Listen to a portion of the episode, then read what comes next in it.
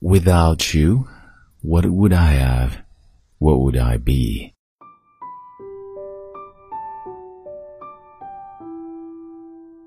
嗨，朋友你好，欢迎收听英语美文朗读，我是孟非 Phoenix。今天与你分享的美文叫做《Why I Love You》，我之所以爱你。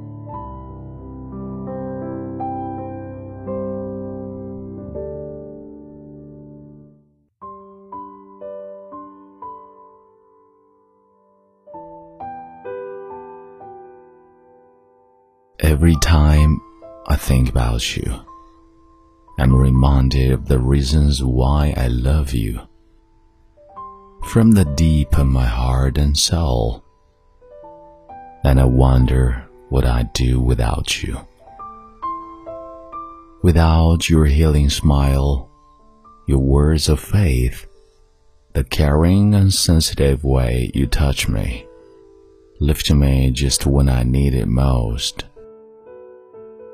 Without you, what would I have?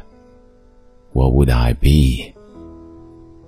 I can't imagine existing in a world where someone doesn't love me the way you do. You're the only one who's ever understood me and accepted me for who I am. And I think you're nothing short of amazing. Your love has always been and it will always be life's greatest gift to me.